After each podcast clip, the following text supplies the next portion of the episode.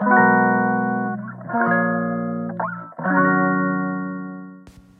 い皆さんこんにちは。本日で23回目の配信となります。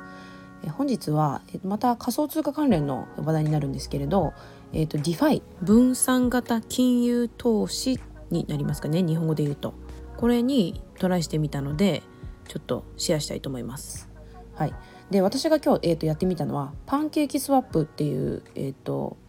投資方法ですこれ結構有名で DeFi を初めてやるっていう方によくおすすめされてる、えーと手法というかスワップ方法でしてあの調べると DeFi 調べると結構あの初心者の方はパンケーキスワップいいですよみたいな感じであの説明がよく書かれて解説が書かれているので私もまずはこれからやってみたいなと思って、えー、っとややってみました。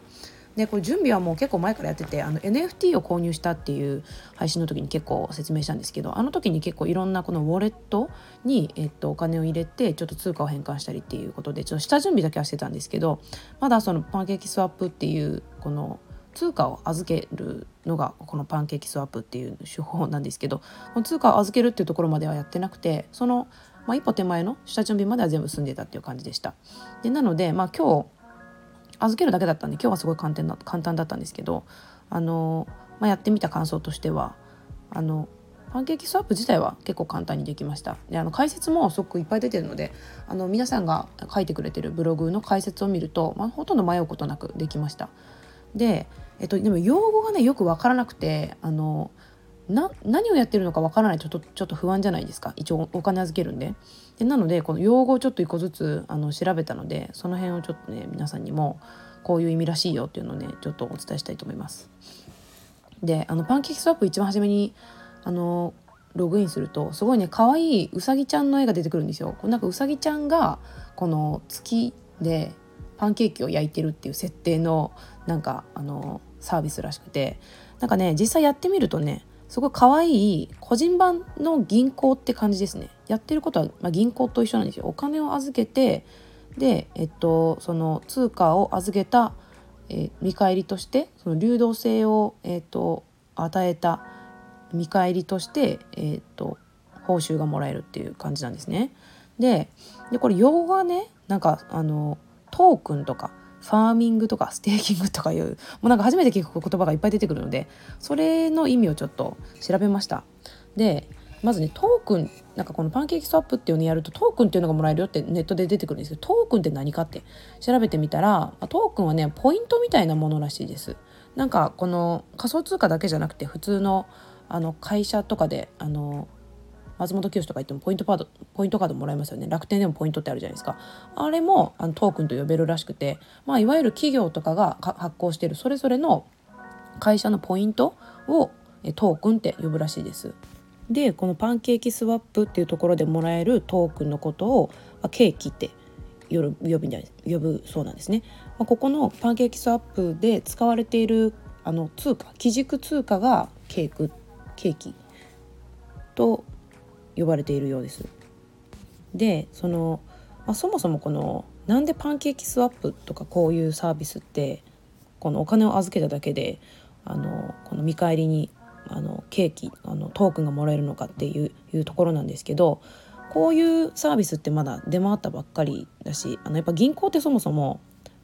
お金を預けてくれる人がいないとお金があのたくさんないとサービスとして成り立たないじゃないですか。貸すにしてもあのまずそこの場所にお金がある程度ないと貸し出す貸し出すこともできないしまずそのこのプラットフォーム自体でお金を流通させなきゃいけないのでそれでその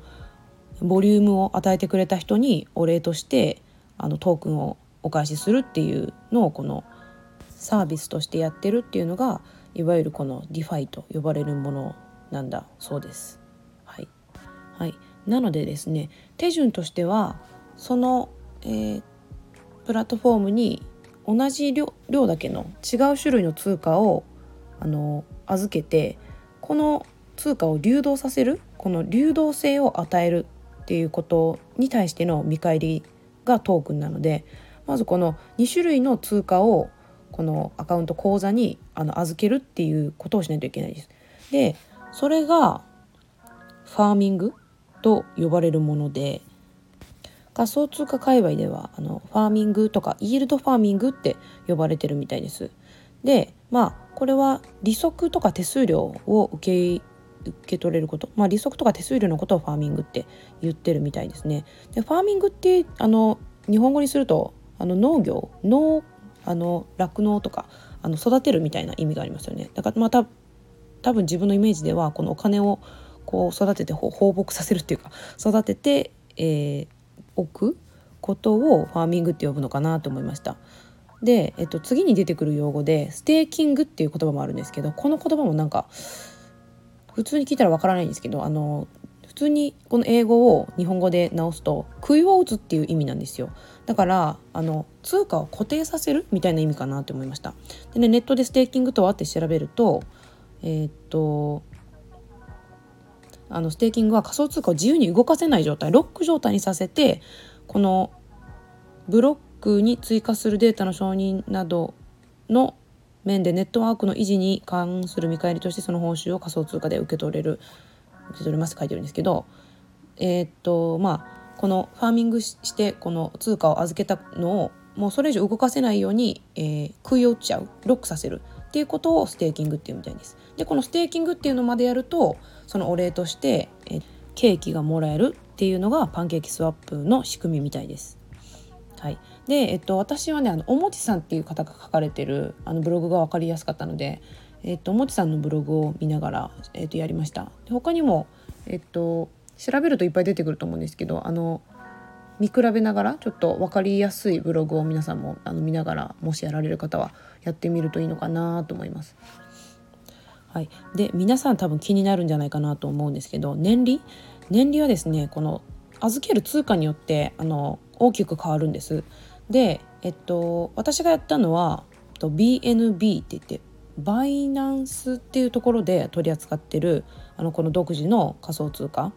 とこのパンケーキスワップで取り扱ってるケーキっていう通貨をこの2種類を預けるっていうのをやったんですけど、まあ、この組み合わせだと今現在でですね年利36%っていうことでした、まあ、1年間預けてあのそれぐらいなので途中であのとあのやめちゃったらそこまではならないんですけど、まあ、1年間ずっと預けてたら36%のリターンですよっていう感じでしたね。でこれ年利36%ってすごい金年利ですよね。あの銀行とか今0.01%とかじゃないですかすごい金利ではあるんですけどやっぱその分ねリスクが高いんですよ。で他のあの預ける基軸通貨の組み合わせもあるんですけどこの年利が高ければ高いほどやっぱりちょっと知名度が低いとかちょっとまだ不安定な仮想通貨が多くてその分ですねやっぱりあの年利が高い分不安定っていうことになるようです。まあ、なのである程度ちょっと信頼性があるちょっとまあ、年利は低いかもしれないけど暴落したりとかあのそのコインの価値自体がもうなくなっちゃうようなあのコインのことね草コインとかって呼ぶらしいんですけどそういうのではなくて、まあ、なるべく、まあ、あの他の方がブログに書いてるようなちょっとあのそろそろあ、まあ、まだ安定はしないと思うんですけど仮想通貨は。でもあのちょっとみんなが手出してるような人気のある仮想通貨を触っていた方が、まあ、今の段階だったらいいんじゃないかなと思いました。で、えっと、この界隈に詳しい池早さんがですねあの一番最初やられてた時はもう年利がなんか200%とか3%とかなんかすごい金額金額というかパーセンテージで年利があったみたいなんですけどやっぱりその分不安定というかまだ他にやってる人がいないのであのこういうことやってるよっていうブログを書いてる人も多分まだいなかったと思いますし今であればちょっとある程度やってみてえっとやり方を解説してくれるブログも出てきているしあのちょっと安心感人がやっているので安心感っていうのもありますよね。であのよくですねこういう情報にあのすごく里い方というか詳しい方はあの早くやればやるほどあのリターンが大きいっていうことで、まあ、あの先行者優位の勝負だよっていうふうに言われるんですけどいや自分の場合はですねあのちょっとあのなその一番最初の先行者の人たちがあのある程度その土を踏み固めてくれた道を通った方が自分としては安心感があるというか私も新しいの好きなんですけどあんまり早い段階にやるとやっぱりあの情報も全然わからなかったりそそれを解決できるほどの知識もないのでまあ自分ぐらいのちょっと新しいもの好きの小物ぐらいは今ぐらいのタイミングでやるのがちょうどいいかなと思いましたまあ年利とかね金利はもちろん下がってますけどそれでもあの銀行とかと比べたらすごいいい金利なので、まあ、これちょっとやってみてまあどれぐらいうんえー、いいものなのかなっていうのはちょっとね試してみたいなと思ってます。い、でもねやっぱりあの新しいものでもありますし、まあ、そもそもねちょっとギャンブルではないけど、まあ、FX みたいにちょっと流動性があの激しいあの分野なのですごいこれはあのリスク分散はした方がいいなと思いました。で今日特にですねあのスタンド FM のあのルッティさんという方があの配信されてるあの配信聞いててあのブロガーの松本さんっていう方の話を聞いててすごい思ったんですよ。この松本さんっていう方は、まあ、あのルッティさんの昔あのスポンサーをやられてた方みたいでで今はでもあのブログを書かれてる「ノマド的節約術」っていうあのブログを書かれてる方みたいなんですけどこの方がねすごい、まあ、いわゆるブログで生計を立ててた方だと思うんですけどあのかつてこの Google のアップデートのせいで売り割売り上げが8割も減少したことがあったらしいんですよ。もう恐ろしいですよね。自分があの費やしてるビジネスっていうかがいきなりあのたただの Google の何て言うんですかね判断、うん、一つの企業の判断のおかげでそんなにもなんか売り上げが下がっちゃうって恐ろしい話だなと思って、まあ、でも最近ではコロナとかもあったし将来何があるかなんて本当にわからないじゃないですか。だからやっぱりいろんなリスクを分散させておく、まあ、この自分にとってはこの新しい分野にこの勉強したりとか手つけるっていうのもある意味この分リスク分散の一つではあるんです、まあ、このお金をね育てるっていう意味ももちろんあるんですけど新しいものを勉強していくっていうのもリスク分散のうちの一つかなと思ってます。であのちょうどですねあの近郊の西野さんもこれからこの DAO って言って、まあ、こういう、分散型金融とかあの NFT とかそういった新しいこのインターネット上で行われる、えー、コミュニティとかのあの自立分散型組織っていうらしいんですけどその組織のことを DAO っていうみたいなんですけどその勉強会をやるよっていうふうにあの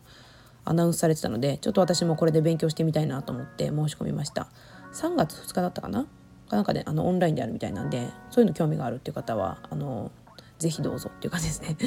でねなんかえ西野さんの話聞いてて思うんですけどなんか彼は街づくりを今してるらしいんですよ。なんか本気のあのリアルの方メタバースとかじゃなくてなんか地域で不動産建てたりとかで街づくりをしてるらしくて。でそれに付け加えなんかずっと前からこの通貨に関しての情報はすごく取られてるしあのこういう発信もされてるのでもしかしたら西野さんは自分の帝国みたいなのを作ろうとしてるんじゃないかなってちょっと思いました。これ楽しそうですよね。自分もねこれこういうのやってみたいなって思うんですけど。すごいちっちゃい島に住んでるんでもしこういうノウハウがこのセミナーで分かれば私もこの島でなんかちょっとね自分のちっちゃい帝国みたいなの作れたら面白いなって思ってます。で私は